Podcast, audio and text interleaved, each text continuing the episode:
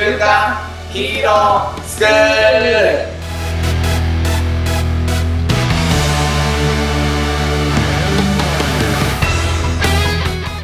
アニメ好き、働かないリーダー育成のマサオンと、漫画好き、生き生きした大人たちのセミナー講師、ヤマトンです。はい、今日もよろしくお願いいたします。はい。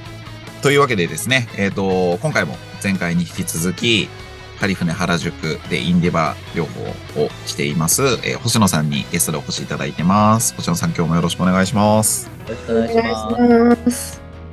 銀玉ですね。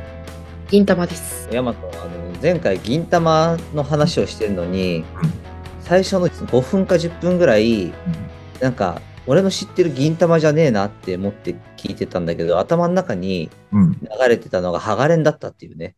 違うじゃん。まあ、銀とね鋼でなんとなそうそうそく。うそうそう。で、頭の中で銀玉ってはチアンと思った瞬間。あ、そうそうそうそう。それでぜずっと黙ってたんですね。なんだろうなと思って。ちょっとこの3人はね、頭ポワポワ気味の3人なのでねあ、、そうそうそう。今日はしっかりやっていきたいですけど、銀玉ね。そう、銀玉。すげえわかった。そよかったよかった。じゃあ今日が本番ですね。う。ままあその銀玉の中でも結構銀さんの名言に星野さんは心打たれてるかなっていう話でしたけど、やっぱ好きなシーン、好きなシーン。ね。そうそう。名言言ってるシーンですか？まさんはシーンを知りたいんだな。周りがどうなんだとかそういうの知りたいんだな、多分。そうそうそうそう。宇宙人がバーって襲来した時に、まあ、戦争になったんですけど、明らかにもう劣勢なんですよ。銀さん率いる軍団は。うんうん。で、まあその中で、えっ、と、もうみんな諦めかけてる時に言った時、まあ侍って、もう自分が負けるって分かったら潔く切腹したり死のうとしたりするんですけど、もう潔く最後を飾ろうっていううん、みんな思ってる中で、まあ、銀さんが言ったセリフっていうのが、最後を美しく飾る暇があるんだったら、最後まで美しく生きようじゃねえかっていう。なるほど。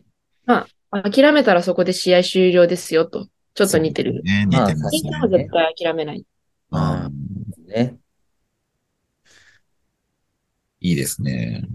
最後までやりきって終わ死んだ方が美しいだろうっていうのが銀さんの中ではある。なるほどね。あのうんーちょっとね、こう、星野さんの話を、こう、これまで、こう、すごく、こう、聞いてて、ちょっとこう聞いてみたいなって思ったことがあるんだけど、いいですね。星野さんって、夢ってなんか夢ですか？夢、目標みたいなの。私の夢はですね、今やってるのが、ハリフネだと、その女性をターゲットにしてるんですけど、まあ、うん、女性のためになる仕事をしながら、うん。幸せな家庭を築きたいんですよね。うんうん。すごくいいね。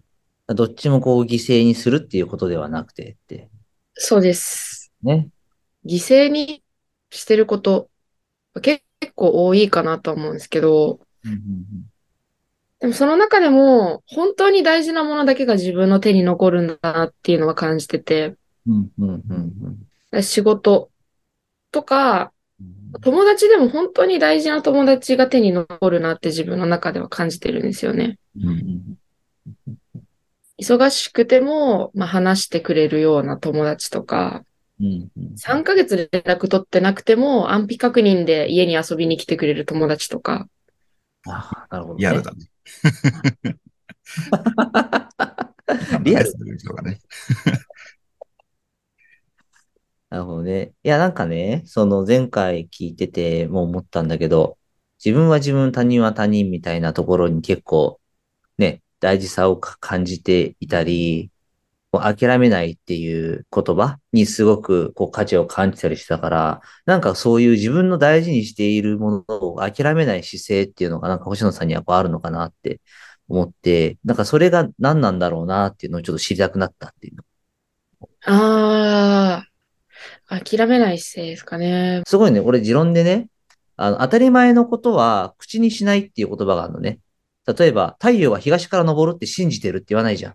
確かに。当たり前だから。だから、諦めないっていう言葉って、諦めそうになったことある人からしか出ない言葉なんだよね。そう。で、その欲しいものを手に入れたいっていうのは、手に入れることができない可能性もあるから入れたいって言うから、なんか星野さんがこう手に入れたいもので、それをこう諦めそうになるシチュエーションだけど乗り越えてる時ってどんな時なんだろうなっていうのをちょっと聞きたくなったっていう。ああ。多分それ性格が関係してるかもしれないですね。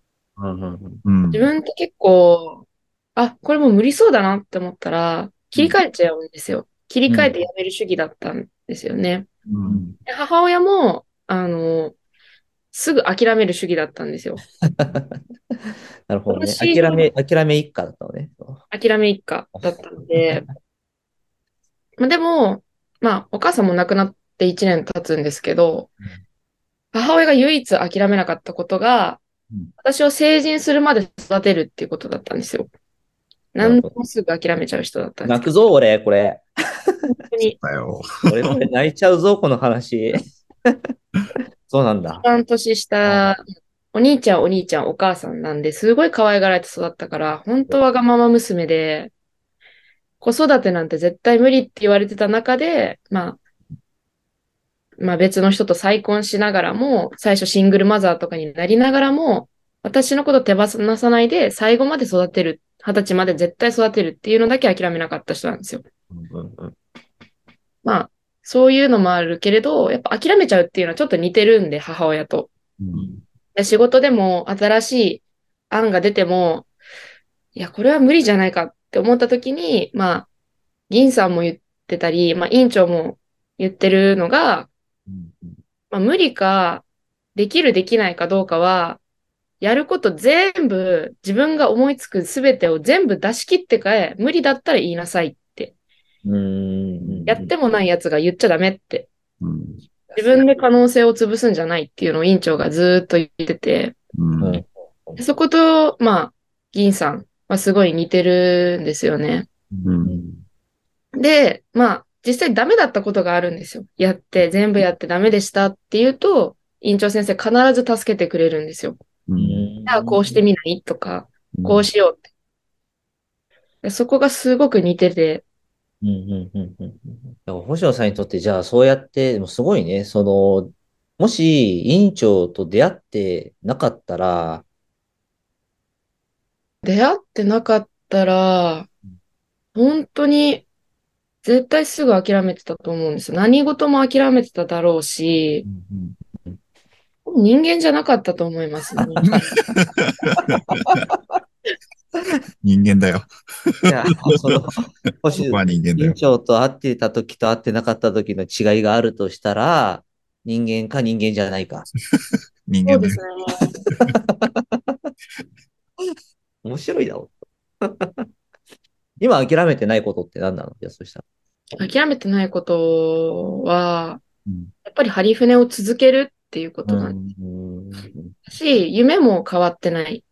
女性のためになる仕事をしながら安定した、まあ、パートナーを見つけて幸せな家庭を築きたいっていう。うんうんなるほどね。でもなんかその、星野さん、そう、委員長もそうだけど、やっぱこう、アニメを見ることだったり、その銀玉、銀さんもそうかもしれないけど、そういうこうアニメっていう存在とか、こう銀さんがあることで、こう、乗り越えられてる部分とかっていうのもやっぱたくさんあったりするの？そうですね。銀玉のいいところって、ただのギャグ漫画じゃない、ギャグアニメでもない。うんあと、その面白さの中に大事なこと、大事な名言とかがいっぱい詰まってる。うんうんで最近になって本当、あ、ちょっとハリフネと似てるなとか、ちょっといいのと似てるなっていうのを感じたりするので、うん意外と読んでみると、ただの面白い漫画じゃないっていうのがありますね。うんなるほどね。そういうことか。ヤマトなんかあります？いや、めちゃめちゃありますよ。うん。なんだろうな。まあ、自分も委員長さんにね、会ったこともあるし、まあ、すごいこう、いい人に出会ったなーって思って、すごい客観的にこう思ってたんですけど、ああ、何から話そうかな。いっぱい出てきちゃったよ。まあ、マサオンがさっきさ言ってた言葉で、その諦めようとし、しなかった人には諦めないっていう言葉は出てこないっていう言葉があったと思うんだけど、その自分で可能性を潰すなっていうことをまあね、い言ってると思うんだよね。委員長も、まあ銀さんも諦めるなとか言ってると思うんだけど、まあそれってさ、やっぱ可能性があるから言ってるんだよね。うんうんうん。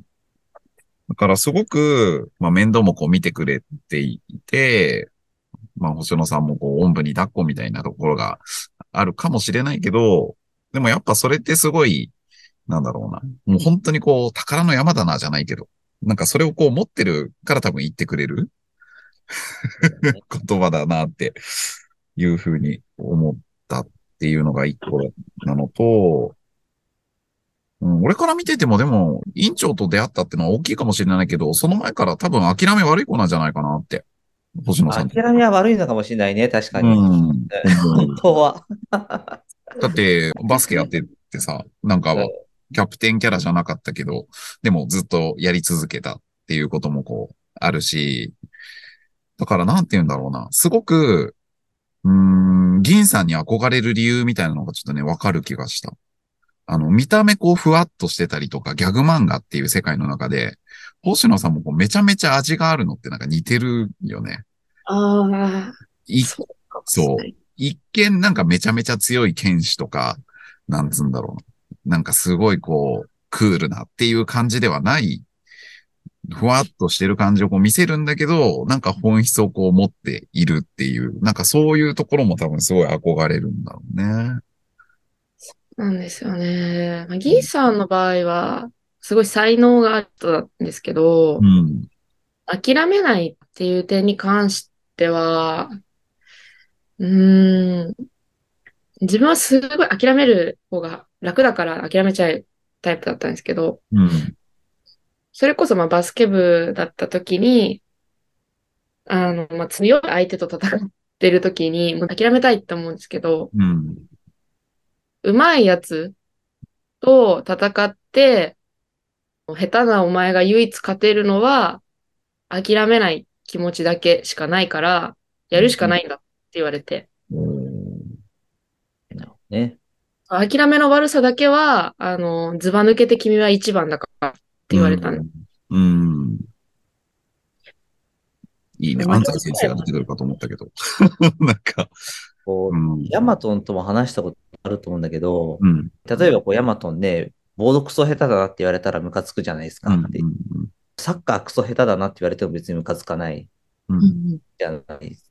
なんかこう自分が大事にしてるものって本当に人を強くも弱くもうん。するなってすごく思ってて、だからその諦めるっていうことに対してすごくこう敏感な、あのー星野さんだからこそ、その諦めるっていうことに対してすごくネガティブなことを思っていたり、諦めないっていうことに対してすごくポジティブなこうイメージをこう持ってるんだなって話を聞いてちょっと思ったんだよね。うん。で、俺別になんか諦める諦めないって、まあ言葉としては使うけど、なんかそこまで人生の軸にはあんまりなくて、うん。星野さんから見たら自分自身が諦めてるようにこう感じるけど、周りにとったら実はそれくらい普通なことで、星野さんがすごくその諦める諦めないってことを大事にしているだけなんではなかろうかっていううん。感じはちょっとしたからね、うん話して。そうですね。だからじ実は、あの、ちゃんと諦めないでやってんじゃないのっていう、実は。いやーね、やり方が違う、変わっただけで、ゴールにはちゃんと進んでるっていう時もあるので、うんうん。確かに、そうかもしれないです。決断するとき、諦めるか諦めないかっていう決断になってるので、ああ、うんめちゃくちゃ軸にあるね。その、うん諦諦める、諦めないっていううん。へえ、面白い。だ もしかしたら、あの、いろんな方法をこう模索するっていうところとかもあるのかもね。なんか委員長が言ってるのってね。なんか他にできることないのかみたいな。なんかこう、諦める、諦めないってなると、なんかすごいこう、一本筋が通っててさ、なんかバスケだったらバスケで、えっと、試合に勝つか負けるかみたいなさ、なんかそれは一つだと思うんだけど、でも、なんかそれが本当の勝利なのだったりとか、ね、なんかチームで勝つっていう選択肢とかないのとかさ、他の選手を使うっていう選択肢ってないのとかさ、うんなんかそういうことをこう、もっとこう試せることあるんじゃないっていうなるほどね。メッセージなのかもしれないね。そうかもしれないですね。ね二択じゃない。もんね。何かをこうやるっていうことってね。目標達成できれば、その方法が失敗しても、その失敗って成功したら家庭にしかなんないから、他にも方法がないか探しなさいっていううん。のでもあるかもしれないですね。うん。いいね。なんかその難題にぶち当たった時とか、難しい状況がこう自分の前に来た時に、あの、1億人いて、誰一人この状況を打破することができなさそうかどうかって考えるんだよね。へえ、面白いね。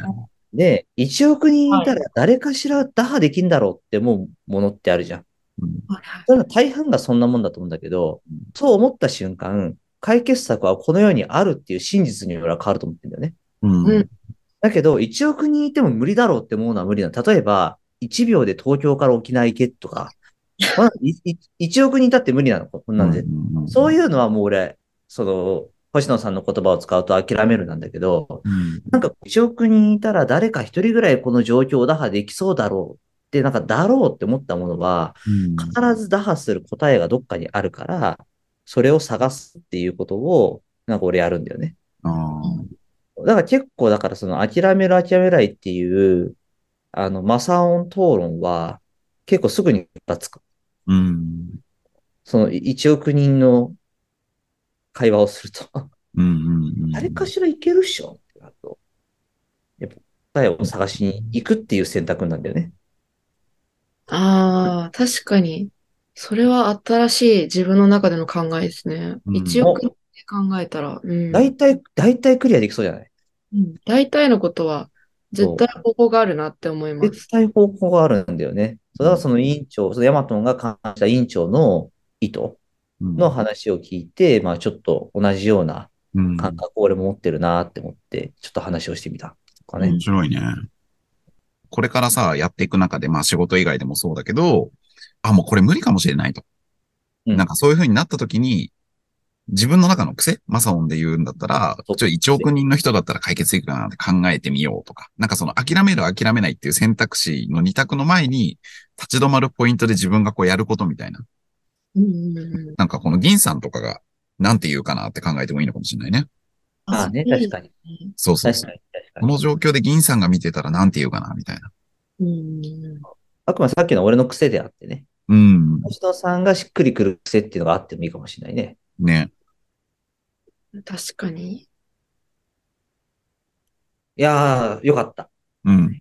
熱かった。うんなんか、泣く、泣く回が、やめたよ、もう、やめてって感じだった、本当ドキドキしちゃった。でも大事なトークですよね。なんかじゃあ今日、ヤマトン、今日話して何かこそうですね。自分がね、感じたことはこういっぱいあったんですけど、その銀さんが、えっ、と、地球侵略されて、で、まあその状況ってもしかしたら1億人無理だって思ってるかもしれないけど、最後をこう美しく飾るっていうのって、例えば、侍のね、時代だと思うんだけど、で、その時代だったら、なんだろうな。まあ、潔く死のうだったりとか、なんか背中に刀傷はみたいなさ、あの白ひげの言葉、ゾロかの言葉もあるけど、っていうなんかものがあると思うんだけど、でもなんかその侍らしからぬ生き方、死に方というか、を多分口ずさんだと思うんですよね。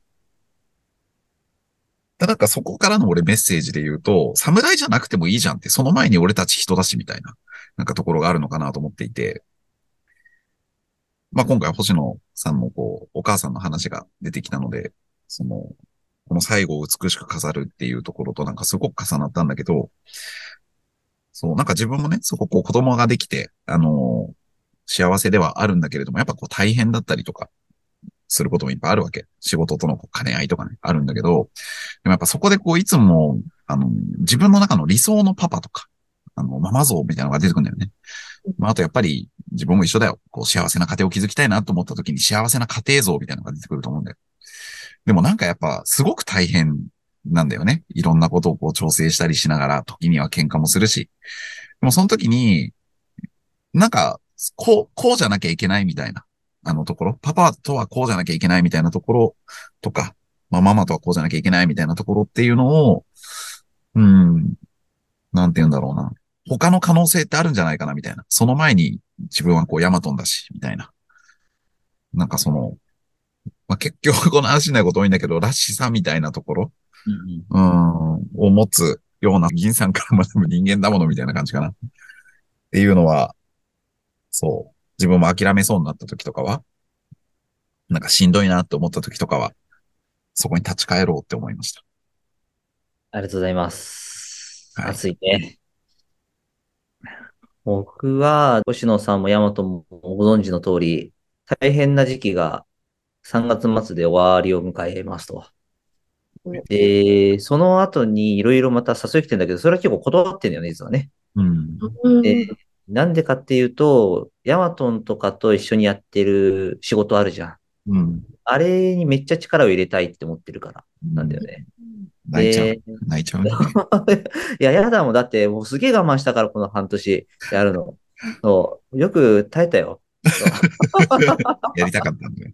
そうやりたかった、やりたかった。うん、で、なんて言うんだろうな。なんかその、諦める、諦めないって、なんかすごく、俺にとっては、なんか、その星野さんの話聞くまで忘れてた感情というか、うん。そうそうそうそう。いや、その1億人のっていう考えがあるんだけど、いや、なんかでも、とそこをこう見たときに、あの、もっともっとこうチャレンジできることあるんじゃないかかなとか、なんかもっともっと前に進めることがあるんじゃないのかなっていうのをこう思って、その4月から、ちょっとまた、あの、この半年若干こう停滞した、あのグループのうん。こう動きをですね、あの、ちょっと一人よがれにならない程度にエゴを大事にしながら、エゴンねあ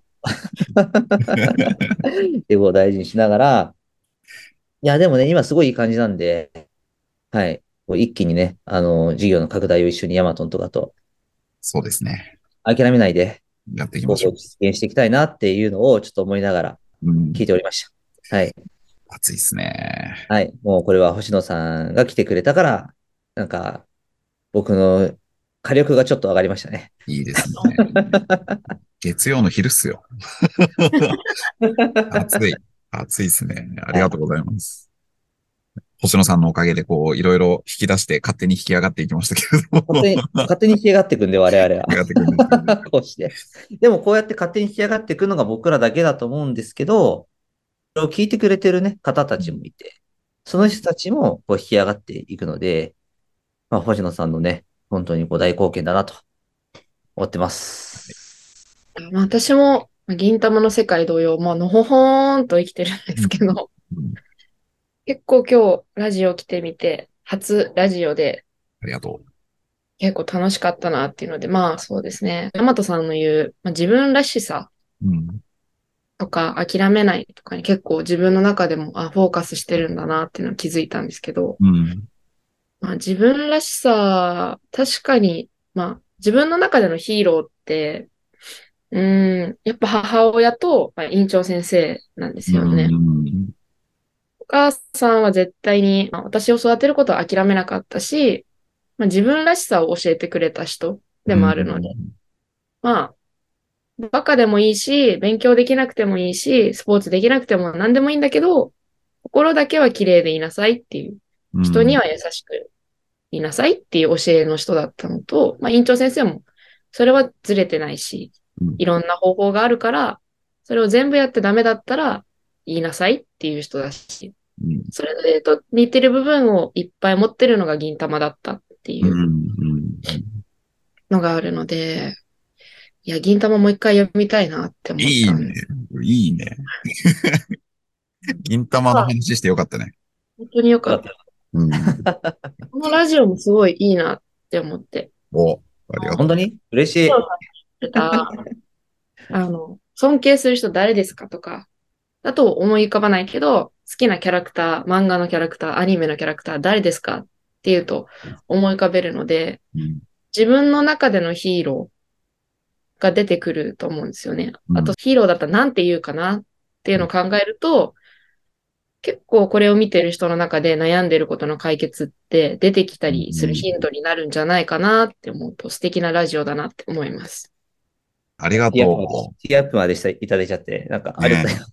う。ありがとうございます。それは、そうだね。言われて気づいたわ。本当そうかもしれないね。やっててよかった。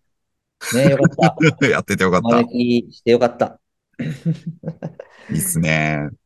ありがとうございまがとうすご。ざいます。はいそし。たら、じゃあ、ヤマト。はい。告知してもらわないとね。またそうですね。あのーだけして。はい。最後に告知をお願いしてもいいですか？はい、えー、原宿から競歩で3分のところのハリフネ原宿なんですけど、このラジオを見てくれた方限定で割引も考えているので、おー。嬉しい。フォローしていただいて、あの、ラジオ見たよって言っていただけたら何かサービスさせてください。ありがとうございます。ありがとうございます。あれかな？インスタグラムをフォローするのがいいですかね？あ、えっと、このポッドキャストのこの、あ、俺を？ありがとうございます。あはいりがとうございます。はい。それは僕らも何かサービスさせていただきたいと思います。ありがとうございます。じゃあ、うんめちゃめちゃ熱いトークになりましたけれども、ぜひね、またゲストに来てください。ありがとうございました。ありがとうございます。ます。じゃあ、いいですか？はい、締めていきましょう。はい。今日の学びを生かして、子供たちが憧れる大人に、今週も、いってらっしゃい。はーい。